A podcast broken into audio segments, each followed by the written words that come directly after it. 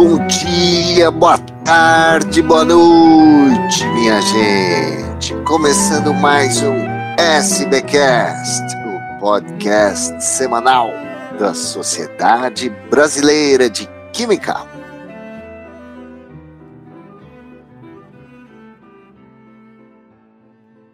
Durante os últimos quatro anos, intensificaram-se as tentativas de desmanche das instituições científicas no Brasil. A SBQ e outras entidades vêm denunciando o desmonte da ciência esses anos todos. Além do contingenciamento do FNDCT, das demissões, aparelhamento, cortes orçamentários, com um forte impacto para todo lado. CAPES, na CNPq, em agências, como o ICMBio, o IPAN e também universidades. Hoje a gente vai conversar com a professora Rosimirian Freitas, da Universidade Federal de Minas Gerais, presidente sucessora da SBQ, e o professor Aldo Zarbin, da Universidade Federal do Paraná, ex-presidente da SBQ, sobre os desafios que o novo governo tem na reconstrução do ambiente de pesquisa científica no país. Professora Rosimíria, bem-vinda de volta aqui ao SBcast, tudo bem? Ei, Mário, tudo bom? Tudo Muito bom. obrigada. Primeiramente, eu gostaria de te agradecer né, pelo convite de estar de volta ao SBcast depois de tanto tempo. Estou é, muito feliz de estar aqui hoje e de dividir esse espaço com o meu querido amigo e eterno presidente, professor Raul Zarbin. Né, trabalhamos juntos é, ele presidente, eu secretária-geral de 2016 a 2018. É, escrevemos muitos manifestos e estou é, feliz dentro da pauta que você é, mandou para gente. Eu gostaria de expressar que nesse momento a gente sente assim a, a sensação, né, é, é de alívio e esperança como você mesmo citou, os últimos quatro anos, e começou antes desses últimos quatro anos, a gente sofreu muito, muito, tivemos muitas lutas travadas para tentar reverter o desmonte que foi é, tentado ser infringido a toda a comunidade científica do país. Então, neste momento, a sensação é de alívio. Temos muita esperança, estamos muito felizes nas universidades, nos centros de pesquisa, porque é, apesar né, do, do plano de governo do presidente eleito ainda não ter sido detalhado, pelo histórico do presidente Lula na, na gestão da ciência, é, existe uma credibilidade muito grande para as promessas e a gente tem uma expectativa muito boa para que tudo melhore, né? Porque piorar é impossível. A gente estava sendo sufocado, né? Depois a gente pode comentar tudo isso ao longo do podcast. É, mas a expectativa, em razão da atenção que o governo do presidente Lula deu é, para o setor de ciência e tecnologia entre 2003 e 2010, nós estamos é, bastante é, felizes nesse momento. Isso é, é que eu posso dizer por enquanto. Depois, ao longo do podcast, você pode fazer, a gente pode fazer algumas intervenções mais específicas. E eu esqueci de dar né, meu, meus cumprimentos ao pessoal que está nos escutando. Tá bom, obrigado, professora Rocimília. Professor Aldo, tá feliz também? Mas muito, como diria o, como diriam os outros, estou mais feliz que pinto no lixo, viu, Mário? É, boa tarde, bom dia, boa noite aí aos nossos ouvintes. Antes de mais nada, né, obrigado mais uma vez, Mário, pelo convite. E eu, eu é, é, reforço aqui as palavras da minha querida Rocimíria, grande amiga. A SBQ me deu tanta coisa boa, e dentre elas algumas amizades que são, assim, absolutamente. É, que, que, vieram para a vida, né? E a Rossi foi uma delas, felizmente. Tenho um grande prazer de ter trabalhado com ela por tanto tempo e de saber que a SBQ é, está estará tão bem representada quando ela vier assumir logo mais. É, então, é um prazer muito grande estar aqui falando com vocês sobre esse tema e nesse momento, né, que a felicidade, olha, é tão bom ver o país parecendo que vai para o normal novamente, né, Faz oito dias que a gente não vê ninguém, apesar desses lunáticos que estão por aí, mas a gente não vê ninguém é, xingando violentamente ninguém. Quando eu digo ninguém, é a, a, a, a personificar o funcionário público número um do país, né? Tá tão leve, apesar de tudo, né? A gente está vendo que as coisas estão voltando à normalidade. E eu acho que. O pessoal está sumido, né? O pessoal que. É, exato. E eu acho que o ponto que a Rosemília levantou é extremamente importante, porque a gente está falando da reconstrução de um país e não da reconstrução de uma área. Embora todos nós saibamos e defendemos isso, da importância central da ciência, tecnologia e educação é, para o desenvolvimento do país, é, toda, toda a base de sustentação do Brasil estava rompida, estava quebrada, estava sendo desmantelada e certamente não suportaria mais quatro anos nessa, nessa toada. Então, eu acho que, antes de mais nada, nós estamos comemorando a volta à civilidade. É, nós estamos comemorando o começo do fim da barbárie. Estamos comemorando a possibilidade de andarmos novamente de cabeça erguida, de nos colocarmos como protagonistas em diversas áreas que somos, como é o caso do meio ambiente, por exemplo, que está intimamente ligado à ciência e tecnologia. Então, eu acho que nós estamos num momento que, com muita, muita, muita dificuldade, mas é um momento de inflexão, e isso é importante inflexão para algo que esperamos vai voltar a crescer. E nós temos uma, um diferencial que não é uma esperança vã, eu acho que a Rose tocou muito bem, não é uma esperança pautada em palavras salventes, é uma esperança pautada numa experiência pregressa. O presidente Lula foi presidente por duas gestões, por oito anos, e é, mostrou a toda a população, a todo mundo, a importância que deu e que certamente dará às áreas de educação, de ciência e tecnologia, que são aquelas que nós estamos intimamente ligados. Agora, tem muita coisa para ser é, recuperada, resgatada, né? Tem muitos órgãos completamente aparelhados e tal. É, na visão de vocês, quanto tempo esses reflexos duram? Será que é assim que mudarem as equipes, assim que tomar posse, né, tomarem posse as novas diretorias, a coisa começa a andar rapidamente, o orçamento volta, as coisas se desenrolam? Qual é a expectativa de vocês? É, bom, Mário, posso começar, Aldo? Lógico, sempre você. Ah, sempre eu. eu Mário, eu não acho que é uma tarefa simples assim, não. Não é um botão de liga e desliga, não, né? Ao longo desse último governo, né, que eu nem falo o nome, foram 44 bilhões de cortes no orçamento de ciência e tecnologia. Então, isso não vai é, voltar de uma hora para outra, tem que, tem que ser uma reconstrução e tem que ter gente empenhada e, e vai ser é, de nossa responsabilidade a pressão para que isso ocorra o mais rapidamente possível. Todo mundo, a gente estava muito preocupado de quantos anos iam, iam ser necessários para você reconstruir a destruição que foi feita, né?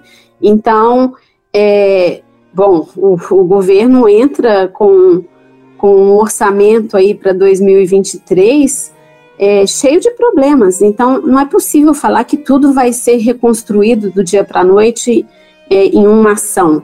Vai ser um processo, um processo em que vai contar muito a pressão da, da sociedade científica, da sociedade de forma geral, né?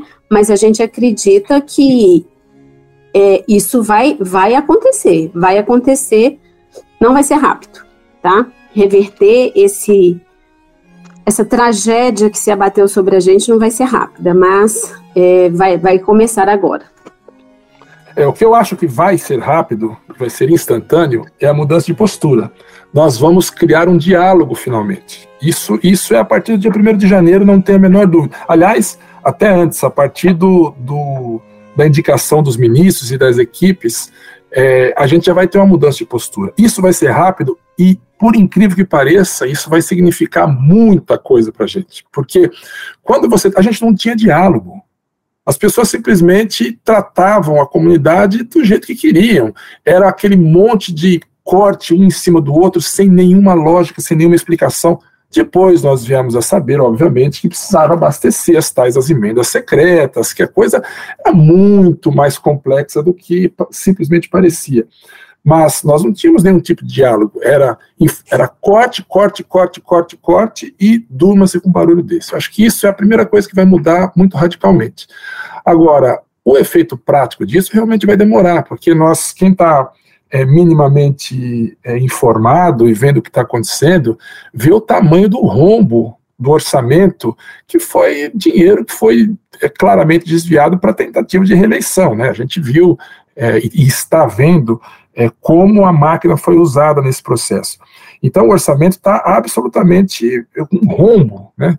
E um rombo no orçamento somado à emenda constitucional do teto de gastos, que é uma excrescência, é, faz, torna tudo bastante difícil. E nesse primeiro ano, cujo orçamento está sendo definido por este governo que sai, por essa legislatura que sai, é, vai ser um primeiro ano bastante complicado e a gente sabe disso. Mas é, a mudança de tratamento, e quando você começa a colocar essas coisas como prioridade, mesmo em situação de extrema dificuldade, já nos dá um alento, já nos mostra caminhos possíveis que podem ser alcançados de forma é, mais rápida quando esses caminhos são um pouco encurtados. Então, eu vou dar um exemplo. A Rose citou os valores que foram cortados, né? A gente tem que lembrar que a coisa é bem mais complexa, porque não é simplesmente um orçamento da, das agências. Nós estamos falando de orçamento das universidades federais.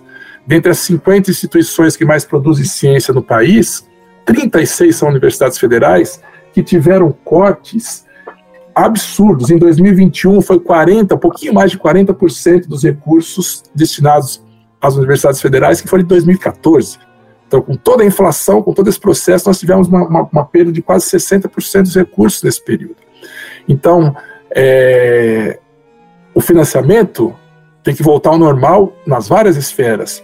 Quem toca a ciência no país, que são os estudantes de pós-graduação, estão com seus salários congelados desde 2013, porque bolsa é salário de um profissional, estudante de pós-graduação é profissional formado que se dedicou, está se dedicando a fazer pesquisa de alto nível nesse país, e um mestrando recebe R$ 1.500 e um doutorando R$ 2.200 desde 2013, que culminou quase 70% de inflação nessa época. Então, tudo isso precisa ser reconstruído além dos recursos para a ponta, além dos recursos para chegar no laboratório, além dos recursos para fazer os equipamentos voltarem a funcionar. Então é um sistema muito grande, um grande, um grande número de variáveis, que aos poucos precisa começar a ser reposto, e a gente acredita, então, que vai começar a ser, mas obviamente a gente entende que não é de uma hora para outra. Professora Rosimiri, o professor Aldo uh, mencionou a mudança de postura e também o retorno à civilidade. É, você acha que pode voltar a abrir oportunidades internacionais para a ciência brasileira nesse sentido, também não só em financiamento e grandes projetos, é, intercâmbios? Sim, com certeza. Você, você viu o que, que aconteceu do dia do que saiu o resultado das eleições até hoje, o mundo inteiro se voltou é, para a gente, para nos apoiar. E, então, tanto no meio ambiente, eu tenho certeza. Bom, eu tenho certeza que o, o, o Brasil né, deixa de ser párea mundial para se tornar é, a menina dos olhos de vários países em, todo, em todas as áreas. Né? Então, é, essa possibilidade de cooperação internacional. O Brasil voltou a ter credibilidade com uma simples eleição, para você ver o tanto que a gente sofreu nos últimos quatro anos. A vergonha que a gente passava, ninguém nos considerava sérios, né? É, e agora a gente vê que tudo isso mudou. Então, eu tenho muita esperança que a, a ciência, a, ciência brasileira, ela nunca deixou de ser reconhecida lá fora, tá? Os nossos alunos são muito cobiçados por pesquisadores estrangeiros. O que conta mesmo né, nesse momento é a possibilidade de acordos internacionais que é, fomentem ainda mais a nossa produção científica. Só, só comentando uma coisa que o Claudio falou, né, sobre as bolsas, que é uma coisa que tem nos preocupado bastante. É, o afastamento da, dos nossos alunos da pós-graduação, todo programa de pós-graduação tem relatado número baixo de alunos procurando. Por quê? Porque a bolsa ela é absolutamente impeditiva de se realizar um trabalho. Lembrando que 90% da produção científica do país é realizada por alunos de mestrado e doutorado, né, e eles não são valorizados, eles não vislumbravam possibilidade de carreira no, no país, a carreira não está atrativa, nossos estudantes estavam é, indo embora do país. Então, tudo isso, a gente tem esperança que isso é, melhore em um governo onde a ciência é respeitada, é, é, valorizada, e onde se acredita na ciência. É impressionante, né? Mas a diferença de postura já impacta profundamente toda as todas as relações do país com o mundo. Eu acho que é isso, eu concordo com a Rosemiriam. A gente, a gente volta a ter uma, uma, uma credibilidade é, planetária, né? É, é, a gente tem que tomar cuidado também, Mário, e eu tenho certeza que a Rose concorda comigo com isso que eu vou falar. A gente parece que nós estamos falando aqui como duas pessoas deslumbradas, né? É, não se trata disso. A gente, nós sabemos que temos uma série de efemérides aqui que nós temos que resolver, que nós temos é, problemas, temos as nossas idiosincrasias, eu adoro essa palavra, é, que temos que resolver. E, e, e as tínhamos antes do atual governo que está terminando. É, a questão é que todas essas questões, todos essas, esses problemas, todos os, os acertos que nós tínhamos que fazer no sistema como um todo, né? As universidades, os sistemas de, os, os institutos de pesquisa, é, andar para frente com relação à inovação, com relação à interação é, maior com o setor produtivo. Nós, nós, as coisas não desapareceram. O que acontece é que esses problemas que estavam postos na mesa tornaram-se secundários a partir do momento que entrou um, um, um, governo que simplesmente sarrafou a nossa base. Então aí e, e, esses problemas se tornam até luxuosos a gente pensar em discuti-los, como vamos voltar a fazê-los agora, mas se torna luxuoso numa situação onde a gente não tem o chão para onde pisar. Então, é, esse, esse, essa felicidade que nós estamos demonstrando aqui não é uma felicidade de deslumbrante, né, de Poliana Moça, né, Lucimira? A gente é uma, é uma felicidade. É verdade. É uma, é uma felicidade de uma situação que a gente vai poder voltar finalmente a discutir os problemas básicos. A gente vai voltar finalmente a conversar em cima de uma terra redonda e não mais em cima de uma terra plana. É essa que é a questão que está que tá nos deixando. Finalmente vamos poder voltar a falar sobre problemas reais, que nós os temos e temos que discutir. Mas agora, no ambiente onde a, o base, nós saímos da Idade Média de novo, estamos novamente rumando finalmente ao século XXI. E só completando o que o Aldo falou, Mário, se você permite, é, é isso que ele. Agora a gente vai ter tempo de pensar nos problemas reais, porque, assim, quantos de nós, né, a gente quase que ficou deprimido, porque nós da academia, ou os envolvidos em ciência, nós fomos demonizados, né? A universidade foi demonizada. É, todo mundo que frequenta a universidade é esquerdopata, é, a universidade é lugar de balbúrdia. É, você viu recentemente, né, depois das eleições, se eu não me engano, um dia antes, um ônibus da UFRJ foi é, tomado de assalto por pessoas que falavam que na universidade só tinha vagabundo. Então, só esse clima pesado, né, de você ter que lutar contra demônios imaginários já era um peso muito grande. Então, saber que a gente pode voltar a lutar é, contra coisas que realmente valem a pena para o desenvolvimento do país na área de ciência e tecnologia ou para a sociedade de forma geral, que uma coisa reflete na outra, é muito bom. Por isso que a gente está com esse clima, né, de Poliana Moça aqui. Legal. Para encerrar nossa conversa, eu queria colocar uma última reflexão. O governo terminou, vem um outro governo, mas esse governo que terminou teve quase 60 milhões de votos. Uh, qual que é o papel dos comunicadores assim, da ciência, pensando em comunicação científica e divulgação científica para os próximos quatro anos? Existe algum trabalho aí que tem que ser feito? Como é que vocês enxergam isso? Professora Rossimília.